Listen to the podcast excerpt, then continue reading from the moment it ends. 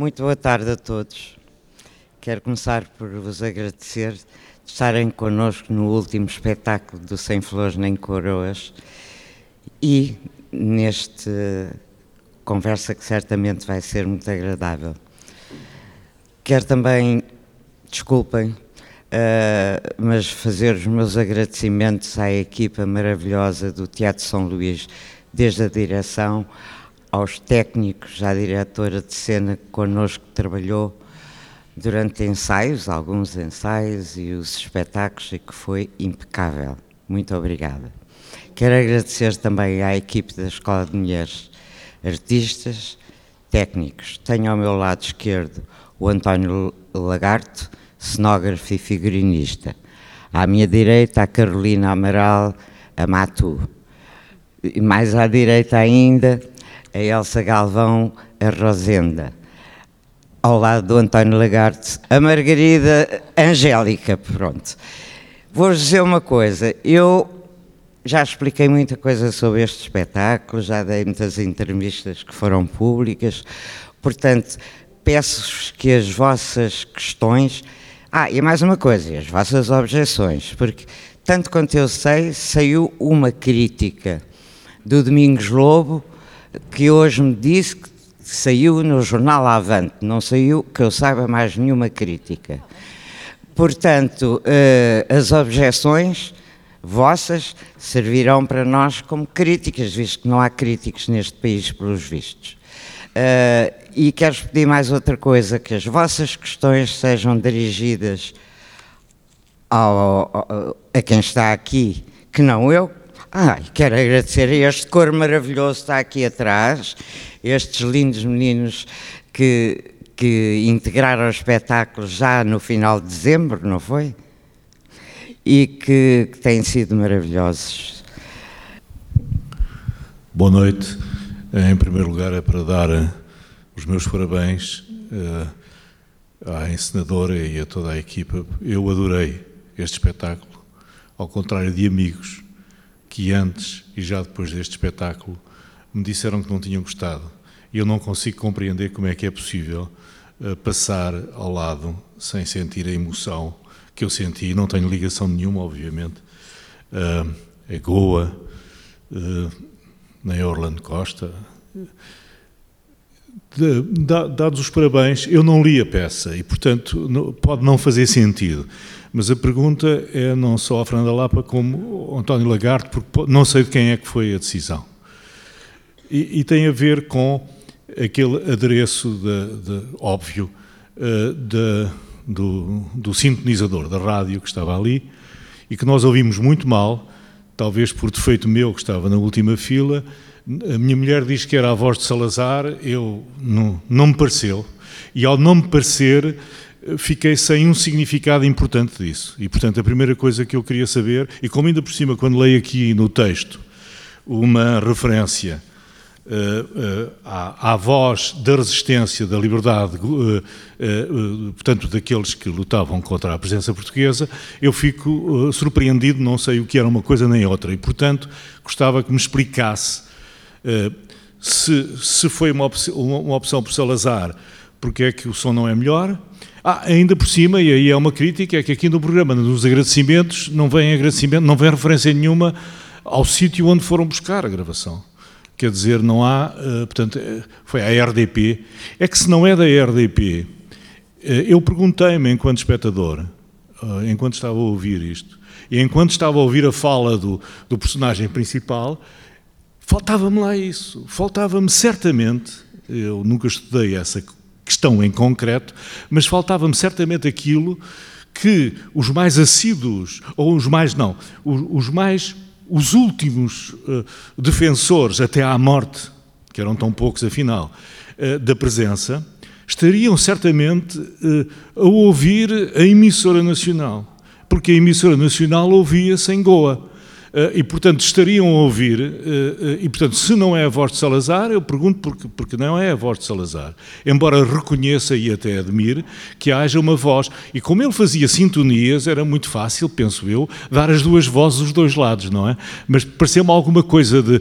Quando, quando, quando o ator principal desiste, desiste sem, sem receber essa ligação à voz afinal, que foi a mais decisiva, digamos, de uma das questões centrais ainda hoje da, da história uh, da questão de Goa, que é aquele incita, aquela exigência de Salazar a Vassalo e Silva para que uh, se todo o contingente morresse até ao último homem. Muito obrigado.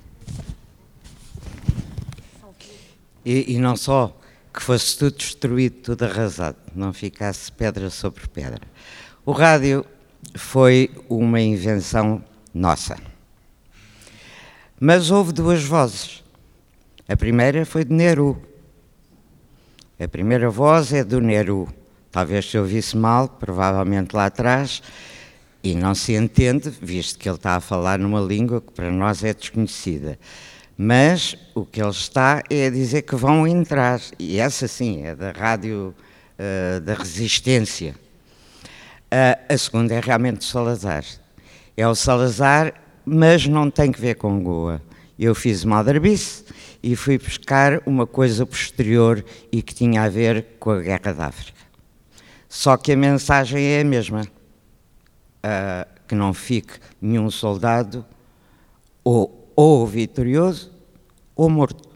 Tenho pena que não se tenha ouvido, mas na realidade são duas vozes. A primeira é de Neru, a segunda é de Salazar, e ele realmente vai sintonizando e vai apanhando o que pode. Mas ele não desiste. Depois da voz de Salazar, ele diz: desta vez fosse longe demais.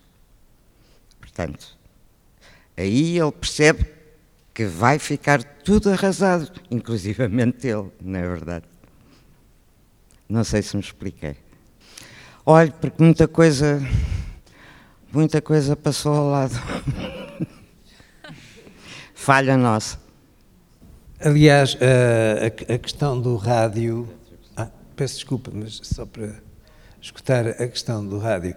Para mim foi interessante abordar o, este assunto uh, e acho que para a Fernanda também, e, e, e, posteriormente para todos nós, abordar a questão de Goa.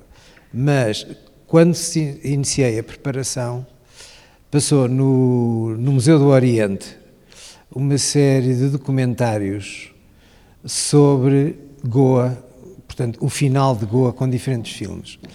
Uh, eu fui a alguns deles e foi aí que eu descobri a, ter, ter existido a dita Voz da Liberdade, que era emitida perto, num caminhão fora, fora de Goa, perto da fronteira, portanto na, na floresta, e uh, contei à Fernanda, sabias que havia e que se chamava Voz da Liberdade, começou cinco anos antes da, da invasão de Goa, em 61, e terminou com a, com a invasão, com a tomada de Goa. E e uh, aí pareceu-me importante fazer uma, uma, uma pequena nota de, in, de, se incluir um rádio da época, e sugeri à, à Fernanda, uh, que fosse uma ligação, porque no fim de contas, naquela, naquela época, eu, eu era pequeno, mas, mas lembro-me quando foi a invasão de Goa, o nosso contacto com o exterior, muitas vezes mesmo em Portugal, era através da rádio. E eu lembro-me de ter ouvido lá em casa que Goa estava a ser invadida, uh, não me lembro de muito mais.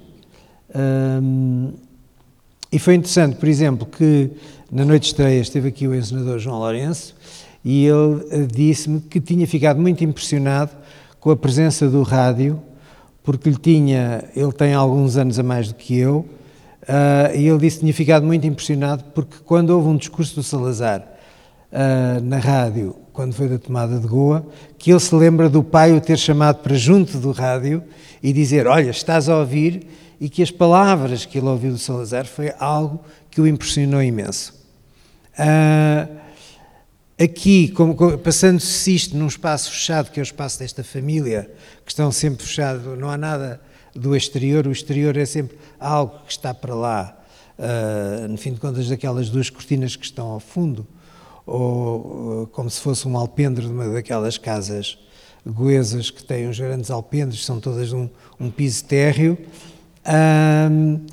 esta questão de haver essa ligação através da rádio, a mim pareceu-me importante e, pelos vistos, a Fernanda uh, agarrou logo na ideia E trouxe o rádio de casa. uh, o, o Orlando Costa não tinha o rádio nem discurso de Salazar, nem de Nero, evidentemente. Ele escreveu isto em 67, embora soubesse que isto não ia ser autorizado a representar, de qualquer maneira, uh, os livros foram vendidos, de tal maneira que a peça está esgotada, ainda não houve uma segunda edição, infelizmente mas os editores dizem que agora editar teatro é um risco muito grande, ninguém compra. agora passa a palavra. Boa noite a todos. Quero agradecer ao, à e a todo o grupo o ter trazido este tema a Portugal. Os portugueses não, não sabem muito bem o que se passou no dia 18 de dezembro de 1961. Para mim foi apenas um presente de anos. Eh, este tema devia nos acompanhar, devia acompanhar-nos em permanência. Foi o fim consciente da luta anticolonial. A situação que nós vivemos hoje devemos a esse momento. Nero tinha o Pandit Nero, mestre, tinha chamado todos os dirigentes dos movimentos de libertação, que ainda não sabiam muito bem o que haviam de fazer, em 1961 para ir a Delhi, a uma reunião na qual ele lhes ia comunicar que em dezembro, em novembro, ou coisa que valha, iria haver uma anexa, a anexação de Goa. Uh, só foi lá o Marcelino, dos Santos, e o, o Aquino de Bragança. Amigos muito queridos, claro, de, de quem anda atrás dessas coisas, ou à frente. E vocês trazem ao fim de 60 anos esse, este, este momento. Vai fazer 60 anos agora, no, o próximo ano, coisa que vale.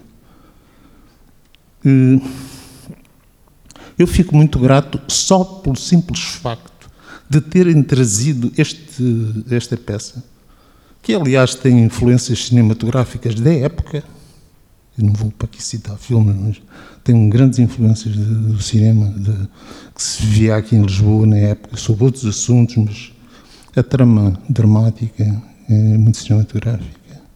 Mas fundamentalmente está o ato político, o ato histórico, do qual nós, a nós nunca foi dado. Eu nunca vi. A última vez que eu ouvi falar disto em público foi um professor a tirar-se ao Nero, ao Pandita, como se dizia na altura. Eu fico muito grato, não vou dizer que a peça tem este ou aquele problema, todo o teatro tem problemas, toda a literatura tem problemas. Eu conheci bem o Orlando da Costa, trabalhou comigo num projeto que não foi avante, mas uh, fico muito, muito, muito grato, todo o coração, muito obrigado. Uh, sim, eu acho que, sobretudo, a gente mais nova não fazia a mínima ideia, continua a não fazer, porque não é com esta peça que, que chegamos aos jovens, mas não fazia ideia que realmente a queda de Goa da Moidiu foi o princípio do fim do colonialismo, não é verdade? Nem sequer saberiam que havia a chamada Índia Portuguesa naquele continente. Né? Não foi por isso que eu fiz a peça, foi porque uh, era uma dívida que eu tinha para com o Orlando e porque achei que esta peça era realmente interessante, também com, essa, com esse acrescido de nunca se ter falado nisto. A guerra colonial da África já vai sendo abordada numa ou noutra peça de teatro, no, uh, no cinema. Uh, a questão da Índia nunca foi abordada. E, e é pena, penso eu. Queres dizer alguma coisa da tua justiça? Eu não tenho nada a dizer neste momento. Quer dizer, se tiverem alguma pergunta, nós podemos responder. Sobre o processo, sobre. não sei. Uh, mas se calhar acho que a, a peça fala sempre por si. Né? Alguém? Sim. Olá, boa tarde. Ah, eu gostei muito da peça, uh, já não é a primeira vez que vejo alguns destes atores aqui presentes. Uh, não consigo e queria. Estou aqui. Ah, pronto. Já me posso sentar? É que esta, aquelas luzes estão a bater nos olhos. Eu queria apontar aqui dois aspectos que não queria estar a repetir em relação àquilo que disseram e com, com, com as intervenções que já foram, eu concordo plenamente. Mas queria enaltecer eh, as escolhas, uh, sobretudo de imagem e de música. É muito grato para mim ouvir Fernando Lopes Graça no contexto desta, desta cenografia. É muito grato ver os espaços escolhidos pelo António Lagarto e por toda a companhia. E é também muito grato, na minha modesta opinião, ver o melhor ator português atuar, que é João Grosso. Muito obrigado. Sobre a música, uh, o que aconteceu foi que eu andei a ver o que, que seria, o que seria, uh, mas depois achei que era demasiado arranjar, arranjar músicas em Concani, só poderia ser, quer dizer, cantadas ou em Concani, resta há muita música indiana, mas não e, e, e, não apetecia que fosse música ligeira, queria que fosse. Hum, visto que, no fundo, esta é uma tragédia de uma família, não é? E é o princípio da queda do Império, portanto, não é nenhuma comédia. E, portanto, andei à volta a pensar o quê? Até que li um texto do Orlando da Costa que está no programa a dizer como ele era um grande admirador do Rabindranath Tagore, grande poeta indiano, conhecido, que teve o prémio uh, Nobel uh, na década de 10 ainda, penso eu, de, do século XIX, não, século XX. Uh, e perguntei ao Nuno Vieira de Almeida, Oh, Nuno. Ah, e depois li noutro sítio que o Lopes Graça teria musicado Rabindranath agora, porque ele também era um grande admirador. Houve uma geração que admirava muito o, o poeta Rabindranath agora. E ele disse: Sim, sim, há das primeiras coisas do Lopes Graça. Eu disse: Oh, Nuno, encontras? Vou procurar. Ah, mas ele já tinha, ele já tinha ouvido ou qualquer coisa. E disse: são bem bonitas. E encontrou e, e gravou para nós no piano. E achei que era uma ponte muito interessante entre Orlando, Índia, Rabidanar, Portugal, Lopes Graça. E, portanto, é a música que nós ouvimos logo de início e que vai separando as peças. A outra canção é uma canção tradicional ca, uh, cantada em Concani, das crianças a pedir chuva ao Santo António, Santo Antonicha. Tentámos um coro de crianças, não conseguimos, e então foi esta menina e a minha neta Mónica. Ela está ali atrás. que gravaram, depois duplicou-se um bocadinho as vozes Uh, muita coisa tem que ser feita com a prata da casa e com poucos meios, porque, como todos sabem, o teatro não tem grandes apoios. Boa noite. Eu já sou um caso diferente. Esta história é uma história que eu ouvi durante 40 anos, em minha casa. Eu nasci em Goa e meu pai era chefe de esquadra de Quepem que eu, ainda por cima, o ano passado fui ver Quepem. E ainda, como chefe de esquadra, eu ouvi esta conversa, que o rádio era para ouvir, ouvir a BBC e a, e, a, e a, voz da liberdade. Os papeizinhos, e, e isto tudo é-me conhecido, os papeizinhos foram atirados de avionetes para dizerem aos portugueses não tenham problemas, nós não vos vamos matar. Isto é tudo contado pelos meus pais foram os meus pais, os pais dos outros poderão ter contado outras coisas, não é? E, e as pontes, o dinamitar as pontes. E ainda outra situação que é, afinal, quem eu sou? Nós somos portugueses? Nós somos da terra. Qual é a nossa opção? Salazar disse isso, morrer até o último, não é? a confusão toda começou em Nagaraveli. 14 anos, vocês fazem uma referência a 14 anos. Claro que o Bragança e o, resto do pessoal das Áfricas, ao criarem um problema em África, puxa a tropa toda para a África. E aquilo ficam, como é que meu pai dizia, eram 4 mil gatos pingados. Sem balas? Com, não, Mauser. meu pai dizia que era Mauser da Primeira Guerra Mundial. Da Primeira Guerra Mundial. Carrega e vai. E claro que tiveram que render e foram todos presos. Vassal e Silva, meu pai sempre o admirou. Foram todos presos. E depois chegaram cá e tiveram um processo em cima, porque foram traidores. Completamente. A coisa que eu me passo da minha casa é de pensar: um dia meu pai ficou quatro meses em casa. E minha mãe dizia: o pai está de castigo. Castigo? Meu pai de castigo, mas o que é que ele fez? Foi o Salazar. Então o processo foi, desde o Vassal e Silva foi corrido, como os outros todos, conforme a sua categoria, foram levando em cima. Portanto, eu tenho que homenagear-vos uh, pelo bem que é transmitir, mostrar esta peça.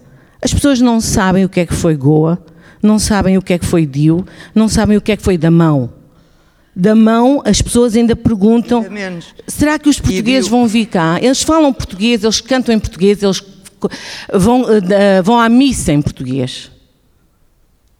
E ficaram perdidos, eles acho que ainda são portugueses, porque ninguém pensou mais nada na altura, não tinham também com grandes condições de transportes, ficaram lá perdidos. Agora, eu acho que é bom fazer isso, é a primeira vez que eu vejo uma peça em português, em português, desculpem, de Goa, com música de lá, com a língua que é Concani, que é a língua oficial de Goa, que há muita gente que nem sequer sabe que Goa tem uma língua oficial. E só vos posso agradecer. O resto são todas opções vossas. E a melhor escolha que puderam fazer.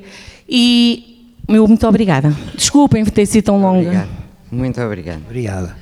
uh, antes de mais, eu vou repetir eu quero dar os meus parabéns a esta excelente equipa.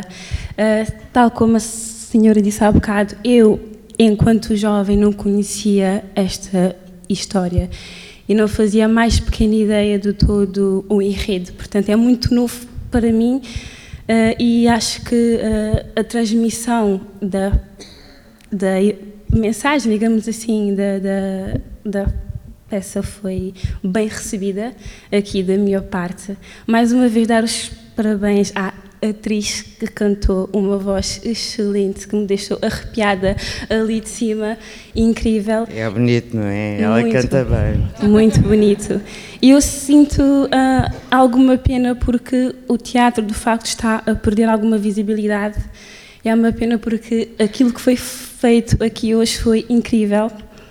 E o que eu gostava de perguntar era aos atores principais uh, como é que foi o processo de construir a personagem, porque houve algum, algum drama, digamos assim, como é que foi essa construção? E também como é que foi a inserção da música, do canto, durante a encenação? Bom, uh, eu represento a Angélica, Sou uma das figuras da família que vive estas fissuras todas emocionais. Uh, acontece que ela não existe senão em confronto com o resto da família. Uh, há um lançamento uh, narrativo, há um texto que suporta tudo aquilo que se vive em cima do palco, como é óbvio.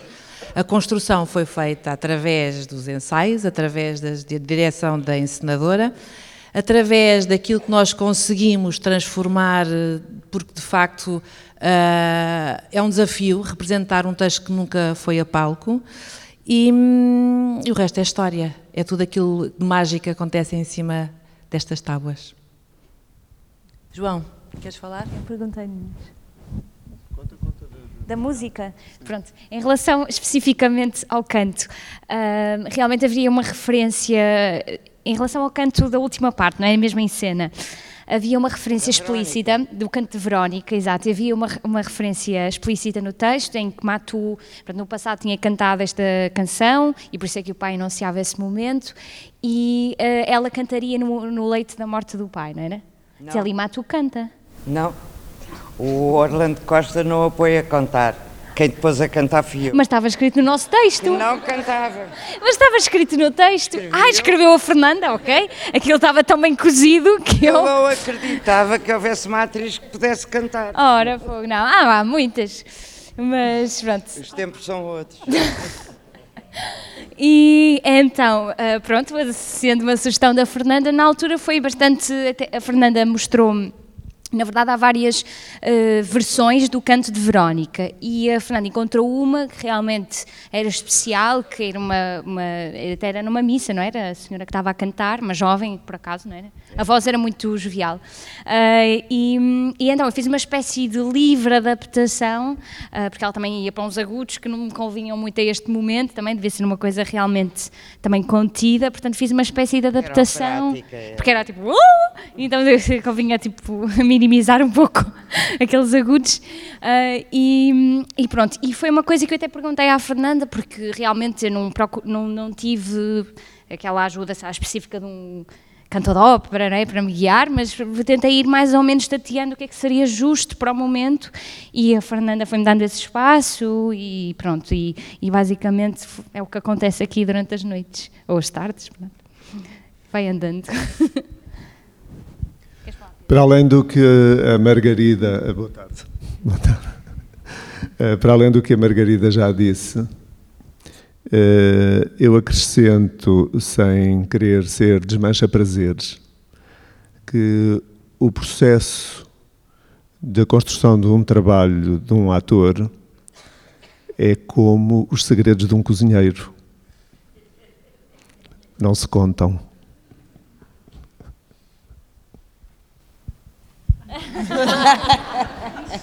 Pronto, eu acho que agora não vou dizer nada, não é? Depois do que o João disse. Hum, pronto, o João disse tudo.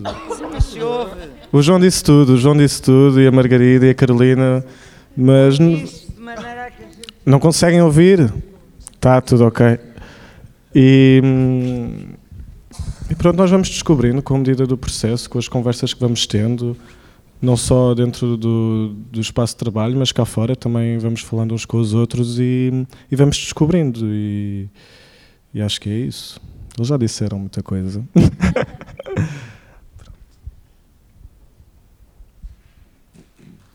Normalmente os atores levam alguma coisa de si para as personagens, porque nós temos tudo em nós. Não é? Quando pensamos que não podemos ser, ah, eu nunca serei assassino, e há um dia que de repente és. Hum. Ou não és porque te reprimes, mas as pulsões de ser assassino podem aparecer. Uh, paixões todos tivemos, desgostos todos tivemos, uh, portanto, quando de repente há uma grande mistura entre a personagem e a própria pessoa, dá-se o tal milagre. Claro, suportado sobre uma técnica, não é?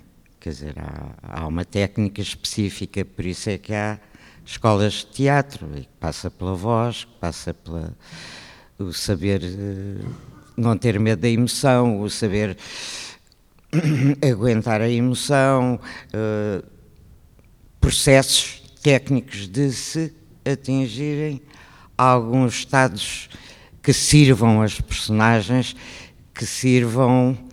Para mim, o fundamental, há uma coisa que é fundamental e que normalmente as pessoas acham que não tem importância nenhuma: é saber ouvir.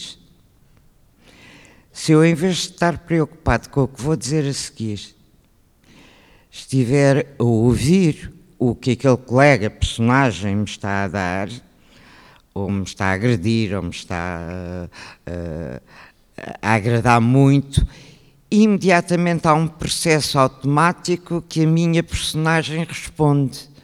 Claro que antes disso o texto tem que estar na ponta da língua e passar a ser do ator em vez de ser do autor. E isso é uma coisa que, quando no fim dos ensaios, quando estamos nos espetáculos e nos vêm dizer que aquelas palavras são do senhor fulano, eu falo pessoalmente, eu fico-me espantada porque já pensei que as frases eram minhas, né?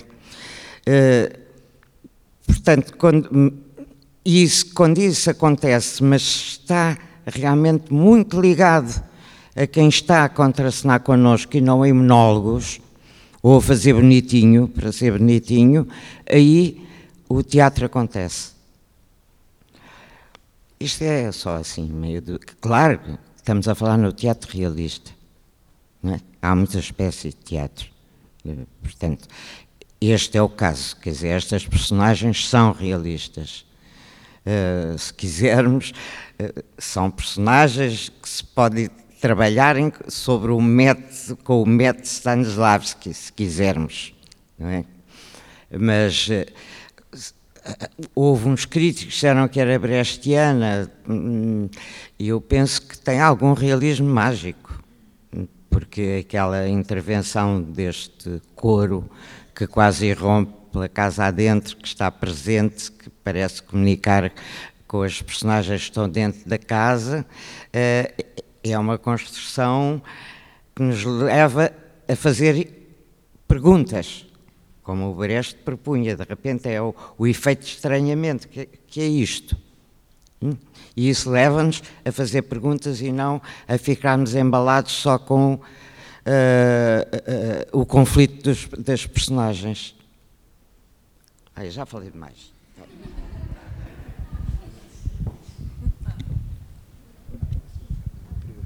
Boa noite. Um, eu quero agradecer a todos, que foram uma surpresa, mas sobretudo à Rita Paixão que nos trouxe cá. E o que para mim é muito giro é perceber que eu tinha dois anos em 61 que vivi muito a guerra colonial, os eurogramas, no Alentejo, as madrinhas de guerra, todo um cenário muito negro, negro de preto, de luto. E que hum, hoje foi muito interessante olhar para aqui hum, naquilo que me parece o mais interessante da peça, uh, com todo. Hum, o respeito por o texto, que eu não vou ler, está esgotado, e ainda bem que não li, é porque hum, acho que vocês devem, devem ter recriado uma coisa um bocadinho intemporal, um, intemporal no sentido de atravessar os vários tempos, onde eu me senti um, colocada. Eu, eu, sei o que é que eram as igrejas com os véus, os lutos, aquele pavor da morte, a guerra não tanto assim, tão próxima, mas que eu acho que esteve tão presente naqueles nas botas, nos sons que conseguiram trazer, um, nas vozes, que eu achei muita piada, mas na telefonia, não é? Na telefonia que está ali, igualzinha a que nós também tínhamos lá em casa, onde eu ouvia muitas vezes uh, essas histórias, mas também que me traz as memórias dos lutos, que eu acho que é incrível. Acho que nós em Portugal continuamos de luto algures na nossa história e nessa. E nisto que eu acho que é muito interessante na vossa peça, que é ir além do luto uh, que é muito dado por a, por a, cor da Índia, não, os fatos, de quem não fala, a frescura, né, daquele abanico lá em cima, que tem um nome de giro que eu não me lembro, a frescura, a frescura, a, a cor, né? Eles anunciam que há medo, aquele cor inicial do medo é fascinante, logo, anuncia algo trágico. Mas este luto que para mim é muita telefonia, não é? Eu lembro-me quando morreu, eu tinha seis anos, quando morreu o irmão do meu pai, e um dia cheguei lá e a telefonia não estava, igualzinha a esta, não estava a tocar. E eu, que já devia estar farta daquela tristeza e daquele preto e daquele luto, que eu tinha, era miúda, fui acender a telefonia e levei a maior descompostura da vida. Quando eu queria era um bocado de alegria, não é? E isto transportou-me para este tempo uh, que vocês portugueses uh, eram, e lá já não era assim. Na Índia que se que já não nos queria lá, não precisava de nós para nada, tão grandes que eles são.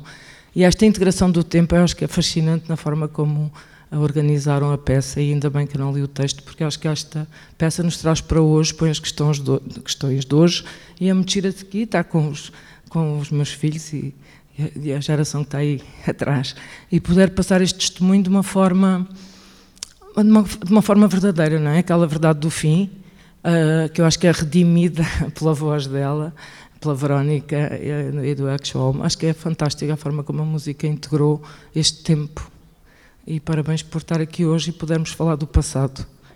Porque eu acho que, tanto historicamente como nas famílias, os segredos, os segredos, e aqui eu acho que o tema é o segredo, continua a ser um, um, a maior repressão através do medo. Parabéns. Por serem tão emocionais também.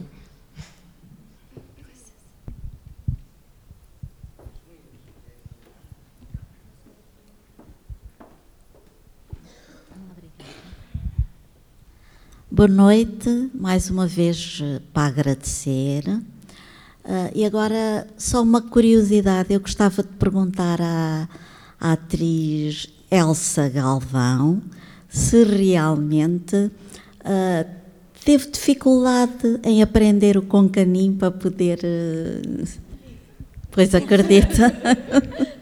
Tive, obrigada. obrigada pelos microfones todos, quer dizer, tive sim. Mas fui ajudada, claro, claro. pela Virgínia da, da Casa de Goa e, e, ela foi muito simpática e muito uh, disponível e, portanto, gravou uh, para eu ouvir várias vezes e, e, perceber o que é que estava a dizer. E pronto, esta peça foi muito importante para mim, eh, também, como muita gente que está aqui, que eu não, não tinha também tanta consciência. E esta, eh, esta consciência e, e este trabalho nesta peça para mim foi importantíssimo. E pronto, eh, eu não tenho mais nada para dizer. Adorei fazer. Eu tenho a maior pena que não esteja cá uma senhora que, que ontem, eu ontem estive no outro evento, e, e, e essa senhora num dos intervalinhos, contou-me que tinha vindo à estreia e que tinha ficado muito emocionada porque ela tinha 11 anos e, quando aconteceu esta história em Goa e que se lembra perfeitamente da rosenda dela dizer exatamente eu não vou, eu fico. E ela ficar agarrada à rosenda dela, a chorar, uh, e, portanto, quando de repente parece que tinha vivido a cena aqui. Eh, e eu disse: amanhã vai, vou, amanhã vou. Então conta essa história que é lindíssima, mas fui informada que ela hoje não pode vir. Eh, e eu, pronto, fiquei feliz porque ela tinha esquecido já. Ela já tinha esquecido isso. Reviveu aqui quando viu a cena e identificou-se. Mas a Casa de Goa foi impecável. Os saris foram emprestados para a Casa de Goa. Uh, a Maria Virgínia foi maravilhosa, assistiu a mais que um ensaio, uh, explicou-nos, uh, disse-nos como, como havíamos de dizer as palavras que não são portuguesas, né? a acentuação, tudo isso, uns dizem melhor, outros dizem pior. A Maria Virgínia ficou fascinada no dia da estreia e deu os parabéns à, à Elsa e com o Viri do João Grosso. Viri. Eu não sei dizer. Ele diz muito bem e ela ficou fascinada com isso. Olá, boa noite. Quer dizer, sim, boa noite. Uh, em primeiro lugar, e antes de vos dar os parabéns pela peça, porque foi realmente magnífica, uh, gostava de vos dizer que pouco depois de, de a peça ser anunciada, uh, a sua data de estreia, eu vi a peça e, obviamente, que tinha de vir por um único e simples motivo, porque na peça está cá a Margarida Marim e ela, para mim, é a melhor atriz portuguesa. Tinha de o dizer. Mas. Um, Obrigada. Sim. Um, pronto, já, já acompanho o seu trabalho desde os meus 8 anos, tenho, tenho 20, pronto, já é alguma coisa. Um, mas pronto, vi a peça e fosse uma peça que eu gostasse ou não, um assunto que me interessasse ou não, tinha de vir. Uh, não foi o meu espanto quando vi o tema da peça, História, 1961, Goa, colonialismo, e eu no secundário fui aluna de História, eu adoro História, sou completamente apaixonada por História, na literatura, cinema, teatro, Uh, portanto, eu cheguei aqui, uh, foi um dois em um. Ver uma atriz que eu gosto e ver um tema que eu gosto. E como já foi aqui também falado, um, penso que este assunto seja importante de ser contado aos mais novos, porque aos mais novos da minha idade, porque um, muitos de nós, da nossa geração, não quer saber do colonialismo, uh, da ditadura, do, do, fascismo, do 25 de Abril, pós e depois do 25 de Abril. Eu acho que esta história vem aqui dar um bocadinho daquilo que realmente os nossos antepassados passaram e pronto, gostava de vos agradecer porque foram realmente... Já foi algum... Um, mas pronto, essencialmente dar-vos os parabéns por toda a encenação e por eh, terem sido uns excelentes atores em palco e por terem conseguido passar tão bem as vossas emoções aqui para o público. É isso. Muito obrigada. Muito obrigada pelas tuas palavras. Acho que o coletivo agradece, porque na realidade nós, nós somos, enquanto uh, grupo, nós uh, temos a responsabilidade de ouvir e falar para o outro, temos a responsabilidade de termos uma única respiração nesta peça. Uh, é um equilíbrio muito instável. Uh, nós dependemos muito um dos outros, do estar, do responder, do vibrar, do respirar, da presença. Estarmos presentes no momento em que estamos em cima do palco é das coisas mais extraordinárias. É um grande desafio, mas das coisas menos fáceis. E parabéns por, eh, pelas tuas palavras e por dizeres à frente toda a gente que aprender é de facto um prazer e ser curioso é uma grande e enorme qualidade. Obrigada pelas tuas palavras.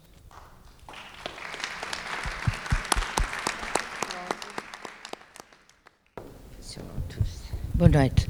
Eu, quando vi que iam fazer esta peça, fui reler a peça e fiquei muito preocupada porque tem tantas indicações, tantas, tantas, tantas de cena, que eu pensei como é que iam fazer isso. E quando li o texto do António Costa, ainda fiquei mais preocupada, quando ele fala da liberdade da encenação. E quer dizer que adorei e conseguiram realmente uh, encontrar este, o ambiente do Iclor na mesma que, que existe na peça, como uma coisa com, limpíssima de encenação. Obrigada. Eu não costumo falar muito, porque costumo falar em público e tal. Mas gostei imenso da peça e, e, quem gostaria de estar aqui hoje era Orlando Costa, de quem eu era amigo. E, de, e fomos amigos durante muitos anos. Tínhamos a mesma idade, mais com uma diferença de meses e falávamos muito e, e, e fomos, estivemos presos juntos, fomos presos pela PID? É? fomos depois mandados para para o Tribunal Correcional e pela PID, não é? que apresentou, não tinha motivos políticos e arranjou uma história em como tínhamos sido arruaceiros e não sei o quê, e pregaram, pregou connosco. Éramos, éramos 13 que estávamos no, nesta situação, e quatro raparigas, e éramos oito, aliás, doze.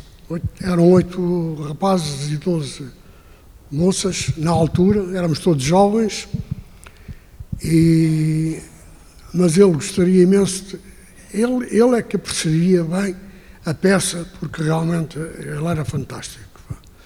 E, e é isto. É, eu tenho, eu lamento muito não ter cumprido a promessa de ensinar esta peça durante a vida dele, mas não tinha condições.